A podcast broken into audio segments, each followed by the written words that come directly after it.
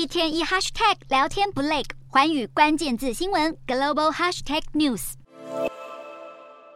有着蓝白车身，上头还涂上氢气的符号。全球汽车大厂日本丰田汽车的氢能车 Hilux 原型亮相。虽然相较于纯电动车，氢燃料电池车商业化的进程相对缓慢，丰田也从不屑电动车到不追不行，预告二零三零年将推出三十款电动车。但丰田汽车一路走来始终如一，依旧坚持布局氢能。丰田社长丰田章男还一再强调，电动车不是汽车产业的唯一出路，并且称产业界多数员工跟他有一样想法。丰田一直致力于研发氢汽车，二零一四年就推出第一代氢能车 Mirai，二零二零年再推出新版本。虽然 Mirai 的销量并不理想，二零二一年全球销量倍数成长，但还是不到六千辆，与丰田全年破千万辆的总销量相比，占比仅仅不到百分之一。但丰田表示，氢能车的优势包括加氢速度远比电动车充电要来得快，续航力也更高等。多数车厂则认为氢能车成本太高，电解过程中能量也容易流失。另外，氢能的运输和储存也相当耗能。不过，续航力表现佳，让氢能被认为更有机会应用在飞机和货船等重型运输工具上。这些大型交通工具要电动化难度更高。